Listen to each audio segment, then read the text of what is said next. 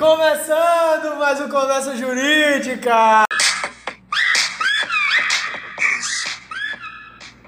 No Conversa Jurídica de hoje, vamos falar de obrigação indivisível. Diferentemente de obrig das obrigações divisíveis, é, quando a obrigação se faz por um bem indivisível, a lei permite cobrar 100% do, do, desse bem de apenas um devedor. Por exemplo, um carro, como não tem como partir ao meio, o credor pode cobrar ou de um ou de outro. Isso não é solidariedade.